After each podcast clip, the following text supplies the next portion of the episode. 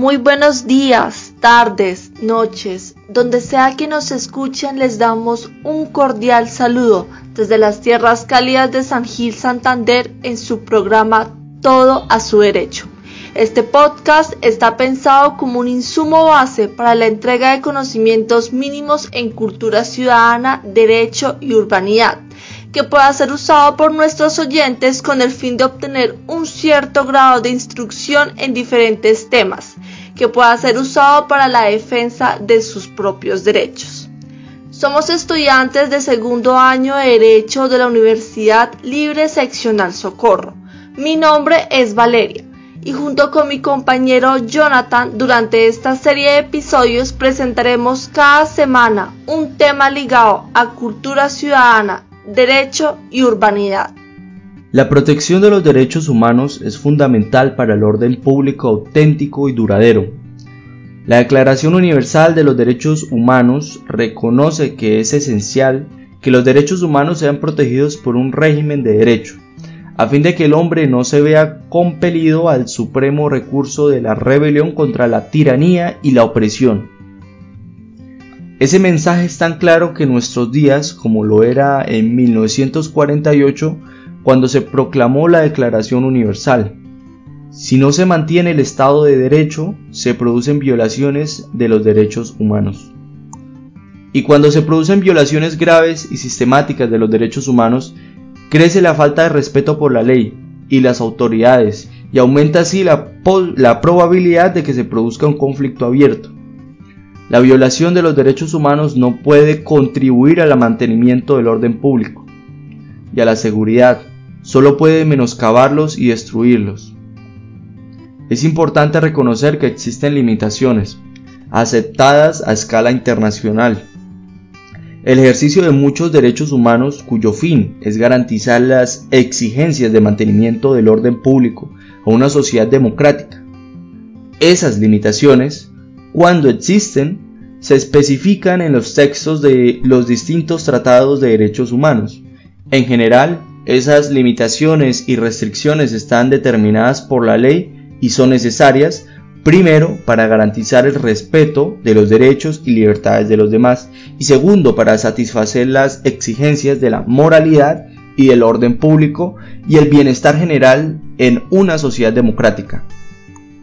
Así pues, es deber de todo ciudadano respetar los derechos de los demás y observar las exigencias legítimas y necesarias para el mantenimiento del orden público en una sociedad democrática.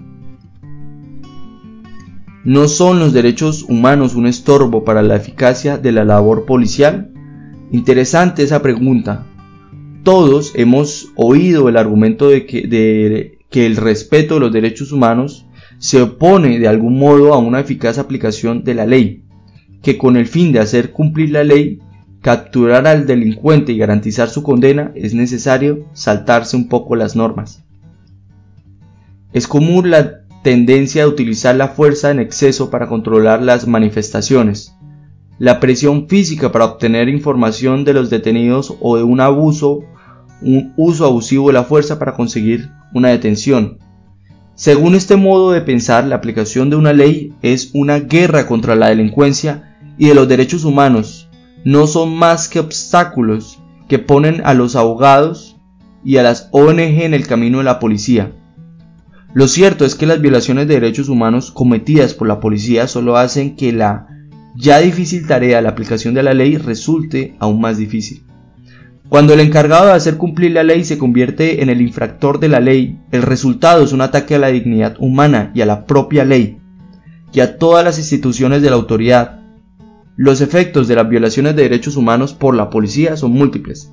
Primero, erosionan la confianza del público. Segundo, obstaculizan la labor eficaz de la justicia. Tercero, aíslan al policía de la comunidad.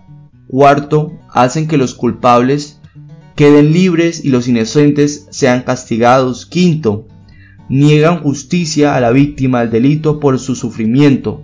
Sexto, fuerzan a los organismos policiales a ser reactivos más que preventivos en su planteamiento de la delincuencia. Séptimo, menguan la reputación de los agentes y las instituciones de la autoridad. Octavo, agravan el desorden público. De acuerdo con lo anteriormente expuesto, surge el siguiente interrogante. ¿Qué utilidad tiene para la policía el respeto de los derechos humanos? En realidad, el respeto a los derechos humanos por los organismos encargados de hacer cumplir la ley aumenta su eficacia. Cuando se respetan de forma sistemática los derechos humanos, los agentes de policía trabajan con profesionalidad en sus métodos de solución y prevención de la delincuencia y el mantenimiento del orden público. En este sentido, el respeto a los derechos humanos por la policía es además un imperativo moral, legal y ético, una necesidad práctica para la aplicación de la ley. Cuando la población observa que la policía respeta, promueve y defiende los derechos humanos, la confianza del público aumenta y se fomenta la cooperación de la comunidad. La acción de la justicia da buenos resultados. Los agentes de policía son considerados parte de la comunidad y encargados de una valiosa función social.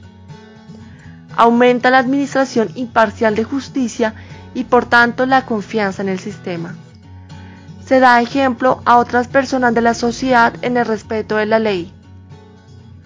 Los agentes de policía pueden estar más cerca de la comunidad y por tanto en condiciones de impedir y resolver delitos mediante una labor policial activa. Se consigue el apoyo de los medios de la comunidad internacional y de las autoridades superiores. Se contribuye a la solución pacífica de conflictos y denuncias. Un servicio policial eficaz es el que actúa como la primera línea de defensa en la protección de los derechos humanos.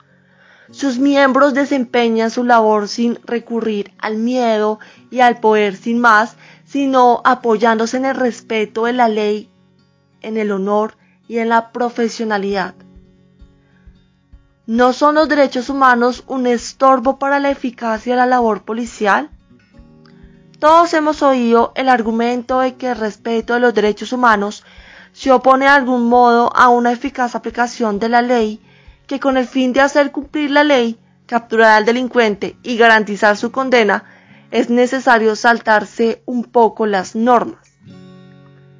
Es común la tendencia a utilizar la fuerza en exceso para controlar las manifestaciones, la presión física para obtener información de los detenidos o un uso abusivo de la fuerza para conseguir una detención.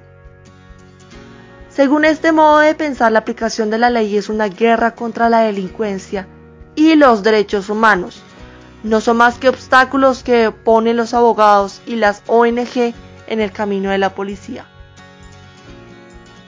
Lo cierto es que las violaciones de los derechos humanos cometidas por la policía solo hacen que ya la difícil tarea de la aplicación de la ley resulte aún más difícil. Cuando el encargado de hacer cumplir la ley se convierte en el infractor de la ley, el resultado es un ataque a la dignidad humana, a la propia ley y a todas las instituciones de la autoridad. Los efectos de las violaciones de los derechos humanos por la policía son múltiples. Erosionan la confianza del público, obstaculizan la labor eficaz de la justicia, aíslan a la policía de la comunidad hacen que los culpables queden libres y los inocentes sean castigados. Niegan justicia a la víctima del delito por su sufrimiento. Fuerzan a los organismos policiales a ser reactivos más que preventivos en su planteamiento de la delincuencia. Menguan la reputación de los agentes y las instituciones de la autoridad. Y por último, agravan el desorden público. La siguiente pregunta es, ¿qué papel desempeña la capacitación en la protección de los derechos humanos? Una capacitación eficaz de la policía en derechos humanos es un elemento indispensable de los esfuerzos mundiales por promover y proteger los derechos humanos en todos los países. Para proteger los derechos humanos, la policía debe en primer lugar conocerlos y comprenderlos. Además, los agentes de policía deben estar familiarizados con las distintas directrices internacionales y conjuntos de principios, como el Código de Conducta para funcionarios encargados de hacer cumplir la ley y los principios básicos sobre el empleo de la fuerza y de armas de fuego por los funcionarios encargados de hacer cumplir la ley y poder utilizarlos como instrumentos en su labor cotidiana. Deben entender que las normas internacionales de derechos humanos relacionadas con su trabajo se elaboraron para ofrecerles una valiosísima orientación en el desempeño de sus funciones fundamentales en una sociedad democrática.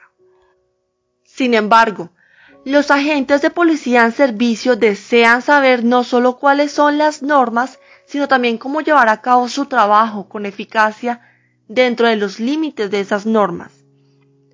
Las, las, actividades de capacitación que no tengan en cuenta esa preocupación probablemente no serán ni creíbles ni eficaces. A lo largo de todas las sesiones de capacitación es importante destacar que el conocimiento de los derechos humanos es un requisito profesional fundamental para que toda para que todo el personal que trabaja en organismos modernos de aplicación de la ley. Después de todo, el propósito central de la labor policial es la aplicación de la ley y no la ley de mayor rango que la de los derechos humanos. Y con esto concluimos esta sesión. Si te pareció interesante este podcast, no dudes en compartirlo. Puede que a otros también les guste.